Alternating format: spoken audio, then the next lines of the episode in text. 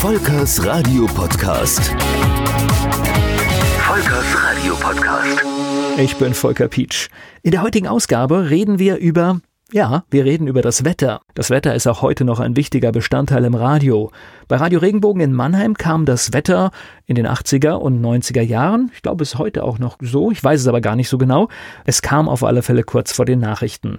Damals war das etwas Besonderes, da der öffentlich-rechtliche Rundfunk in der Regel die Nachrichten mit dem Wetter beendete. Bei Radio Regenbogen war der Moderator für das Wetter verantwortlich. Und das war im Prinzip sowas wie der Ausklang aus der Stunde. Und das war auch ganz praktisch. Das Backtiming wird dadurch natürlich viel einfacher, denn es gab eine wunderschöne Wettermusik und die konnte man, wenn man irgendwie nicht ganz genau hingekommen ist an die Nachrichten, dann einfach auch mal 20 Sekunden laufen lassen. Wir haben sie tatsächlich sogar manchmal auch eine Minute laufen lassen, weil das haben unsere Hörer geliebt. Wenn Hörerinnen und Hörer im Studio waren, dann haben sie oft gefragt, ob sie diese Musik einmal hören können und wir mussten sie dann tatsächlich in voller Länge, die lange Version war zwei Minuten dreißig, ja, abspielen. Und das war totale Begeisterung. Das kann man sich heute gar nicht mehr vorstellen. Die Wettermusik bei Radio Regenbogen, die klang so.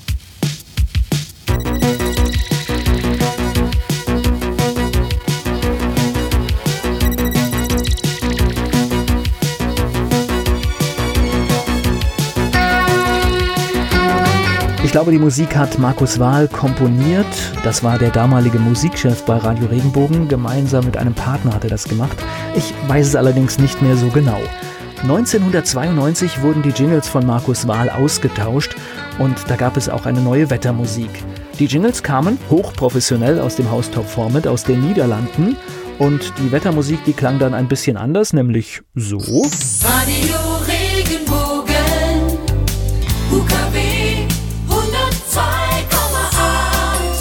damals ist etwas passiert, ich glaube, das ist auch etwas, das es heute so nicht mehr geben wird.